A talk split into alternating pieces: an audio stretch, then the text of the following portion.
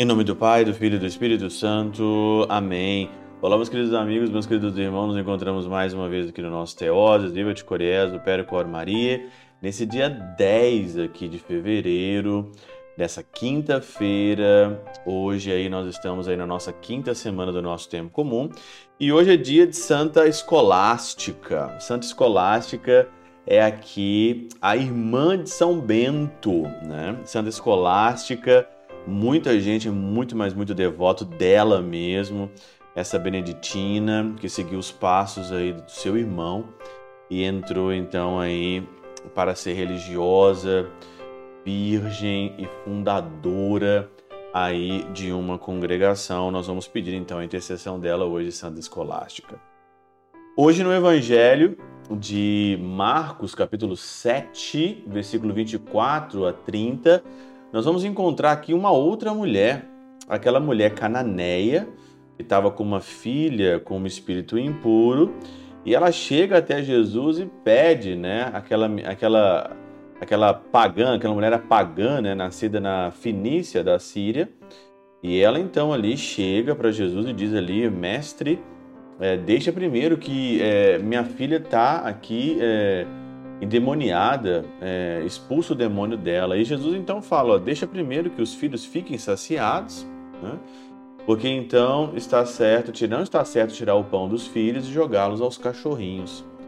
E aí a mulher responde: É verdade, Senhor, mas também os cachorrinhos debaixo da mesa comem as migalhas que as crianças deixam cair. E por causa do que acabas de dizer, podes voltar para casa, o demônio já saiu da tua filha. E no sentido místico aqui, na Catena Áurea, no pseudo Jerônimo, ele diz o seguinte aqui, né, o sentido místico: a mulher gentia que roga pela filha é a nossa mãe, a igreja romana. Sua filha endemoniada é a nação ocidental bárbara, cuja fé, é, cuja fé fez do cão ovelha. Já o intelecto deseja tomar as migalhas espirituais, não o pão inque inquebrado da letra. Olha que interessante aqui, mas é, quando eu vi o sentido místico do pseudo Jerônimo na Catena Aula de São Tomás de Aquino, eu, veio logo no meu coração o que nós estamos passando aqui na igreja da Alemanha, né? Porque essa mulher aqui que roga pela sua filha é a igreja romana, que quer o bem para os seus filhos, que quer o bem para nós. E essa filha endemoniada é a nação ocidental bárbara, são os bárbaros, cuja fé fez do cão ovelha. E o que nós estamos vendo hoje, principalmente na igreja romana, se você está por fora, você sabe muito bem que teve um sínodo, né?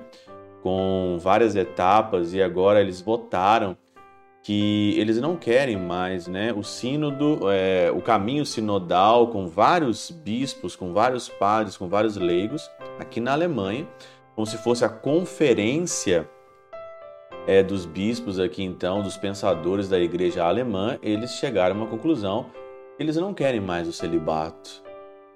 Eles não querem que o celibato não é mais obrigatório, tira o celibato obrigatório dos padres e o argumento são números, e um dos argumentos é a pedofilia aqui é, crescente, né? não crescente, mas a escandalosa da Igreja da Alemanha, a, a pedofilia aqui no nosso tempo.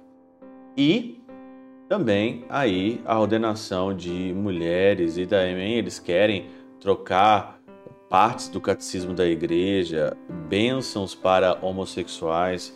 Olha, Nada contra aos nossos irmãos que têm preferência pelo outro sexo, nada, nada contra as irmãs, mas olha, isso não é a igreja de Jesus Cristo.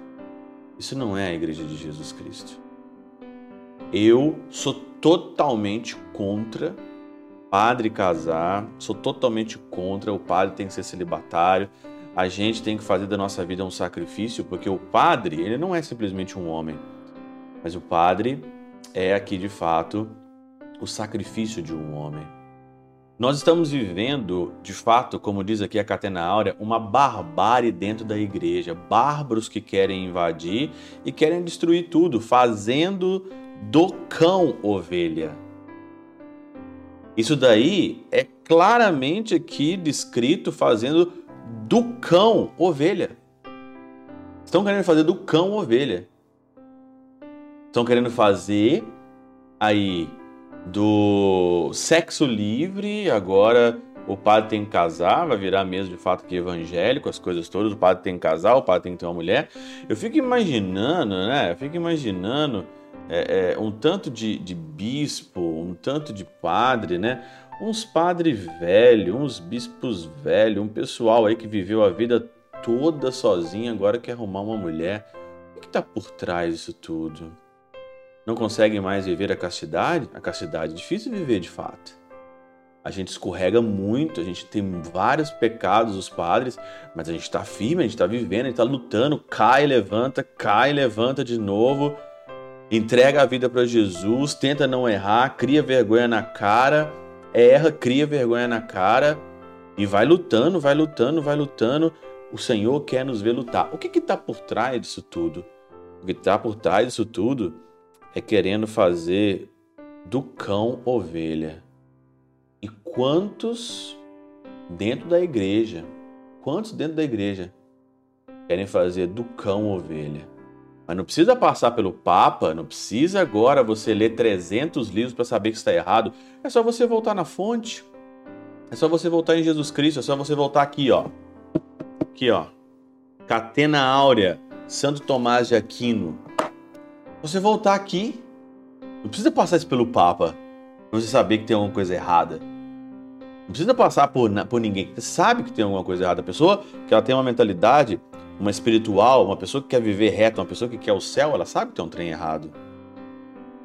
Querem fazer da fé, cuja fé fez do cão ovelha.